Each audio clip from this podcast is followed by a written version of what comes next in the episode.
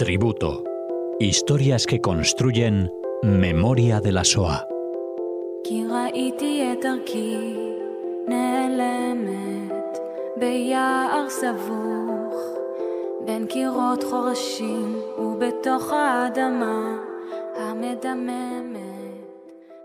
Hola oyentes de Radio Sefarad y bienvenidos a este tributo que nos acerca una vez más Cecilia Levitt aquí a Radio Sefarad. ¿Qué tal? Hola Alex, buenas tardes. Bueno, continuamos con estas historias que nos traes y que les permites a los oyentes conocer o, ampliar para quienes ya tuvieran noticia de estos personajes eh, con los que creamos más memoria de la SOA. Y en este caso nos hablarás de Bronislaw Uberman. Exactamente. Bueno, para los que son amantes de la música clásica, seguramente este personaje les, les sonará, nunca mejor dicho, pero hay una historia detrás muy interesante que hoy tengo muchas ganas de compartir con, los oyentes. Eh, Bronislaw Uberman nace en Polonia, en Czestochowa, el 19 de diciembre de 1882. ¿sí? Es una familia judía, una familia eh, judía polaca integrada a, a, la sociedad polaca. Y este, cuando es un niño ya comienza a estudiar violín con su padre podemos decir que a los cuatro años comienza a estudiar y a los siete ya asiste al Conservatorio de Música de Varsovia. Eh, y ya comienza clases ¿no? con grandes profesionales como Joseph Joaquín en Berlín. Y, deslumbra, ¿no? Deslumbra a su profesor con, sus interpretaciones, ¿no? De, de, grandes músicos clásicos. A los diez años comienza ya una gira por los Países Bajos y por Bélgica. Y ya por esa época, Arthur Rubinstein, que tenía solo seis años, asiste a uno de los conciertos de, de Uberman. Y, los padres de Rubinstein invitan a Uberman a su casa y estos dos niños entablan una amistad que ya se va a conservar para toda la vida. A los 12 años ya había recorrido Europa y los Estados Unidos, como un niño prodigio. Eh, el conde polaco, por ejemplo, Vladislav Samoyski, le da eh, a Branislav, eh, un violín, le regala el violín Stradivarius Gibson después de asistir a su concierto en París en 1895. Y al año siguiente ya Uberman interpreta el concierto para violín de Brahms ante una audiencia que incluía a Gustav Mahler o a Johann Strauss. Es decir, este niño prodigio crece. ahora cuando su padre muere repentinamente y él tiene cerca de 15, 16 años, le, le agarra como una crisis muy grande, siente que, bueno, su infancia fue una infancia de muchísima tensión y de muchísimo estrés y decide abandonar la música y va a estudiar en la Sorbonne de París a lo largo de dos años.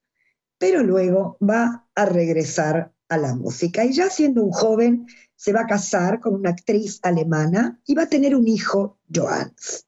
En la, la década del 20 y del 30 realiza giras por Europa y por América del Norte con el pianista Siegfried Schulz y va a actuar en los escenarios más famosos, en la escala de Milán, en Nueva York, en Viena, en Berlín. Sí, y por muchos años este dúo Uberman-Schultz fue invitado en privado inclusive por familias reales europeas. Vamos a escuchar un poquito. Es una pieza de Tchaikovsky interpretada por eh, Bronislav Uberman.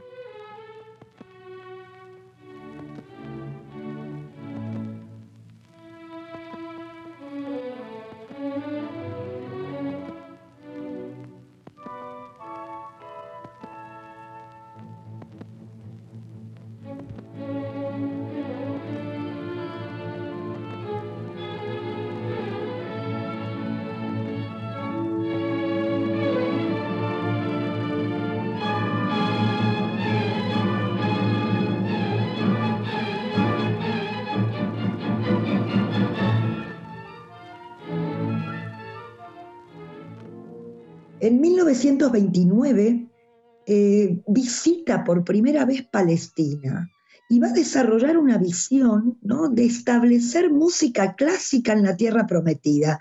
él eh, eh, tiene esta idea ¿no? de crear una orquesta nacional judía, aunque él sabe muy bien ¿no? que los músicos judíos no, no iban a abandonar sus importantes papeles ¿no? en orquestas europeas para mudarse a Palestina, que, que, Palestina no, no tiene una reputación cultural, ¿no? Exactamente. Estamos hablando que esta Palestina de 1929 está bajo el mandato británico.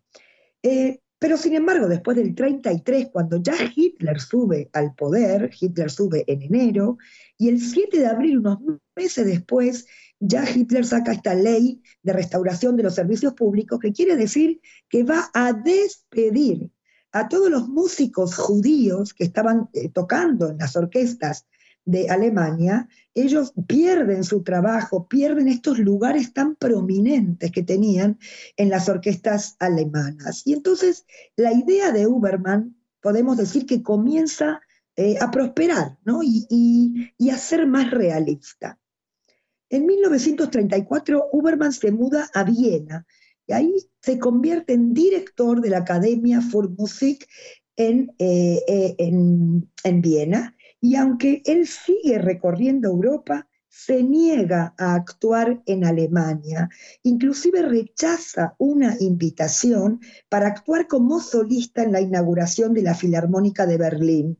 Em, había, digamos, bajo la presión, eh, eh, logran que unos pocos judíos, los van a llamar judíos especiales, estos judíos especiales podían seguir tocando, pero él rechaza esta invitación, inclusive escribe una carta a los intelectuales alemanes invitándoles a recordar sus valores esenciales.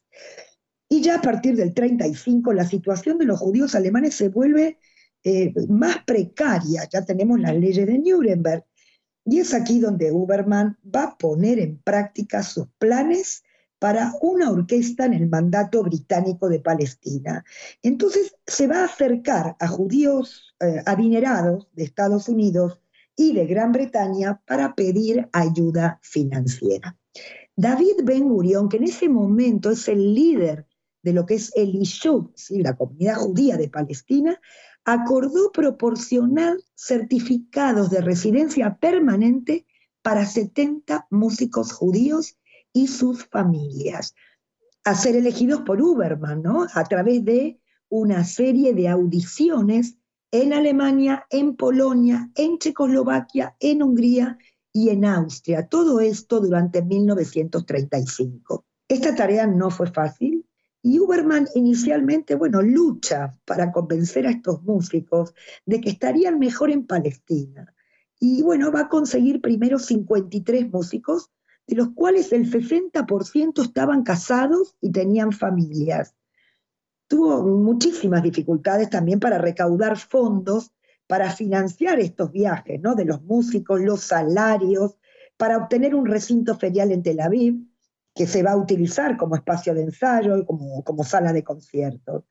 Uberman continuó su gira estadounidense y finalmente asegura los fondos restantes para pagar la orquesta a través de una cena benéfica organizada por Albert Einstein.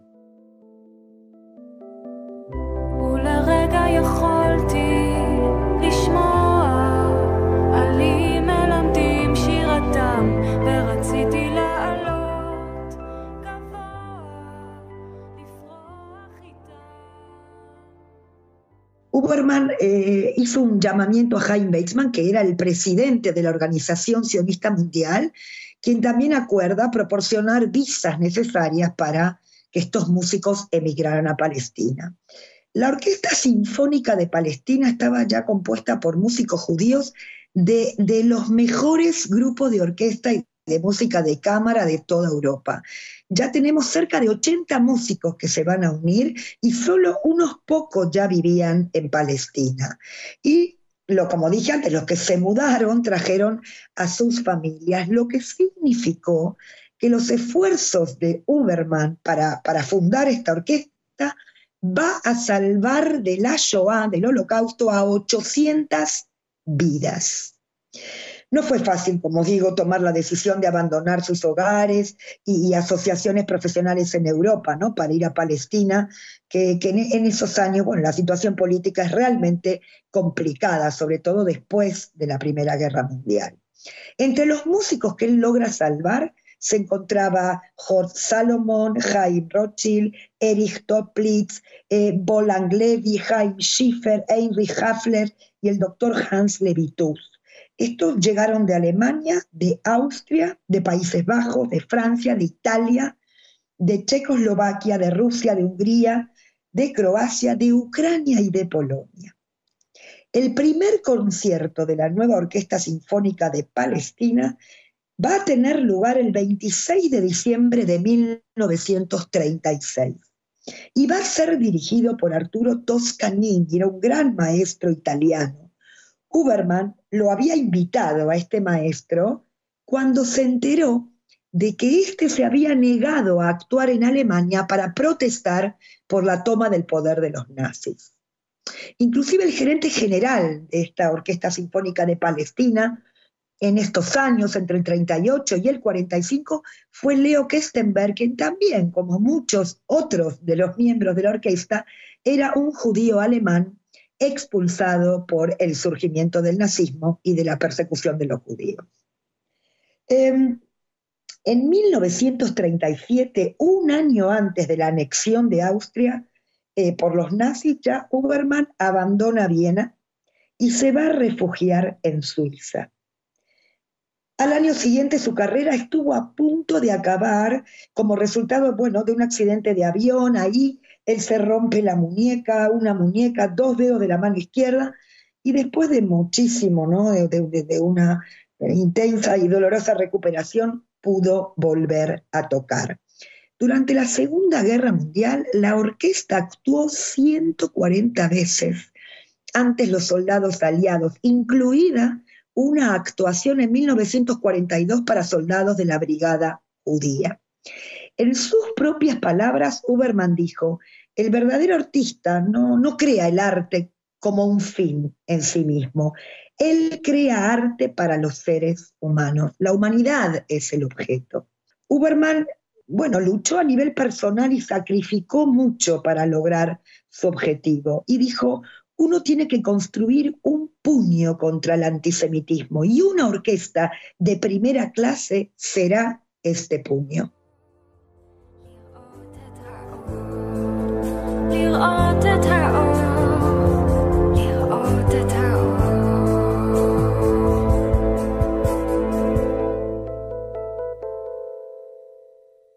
La temporada de conciertos de la Orquesta Sinfónica de Palestina, que comenzó en el año 36, va a continuar hasta enero del 37, dirigida por el maestro Toscanini.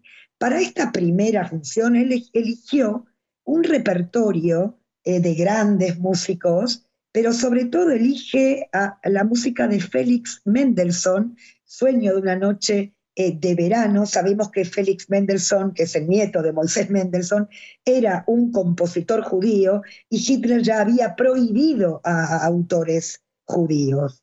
Em, en este primer concierto que se lleva a cabo en Tel Aviv van a asistir 3.000 personas incluido el alto comisionado británico.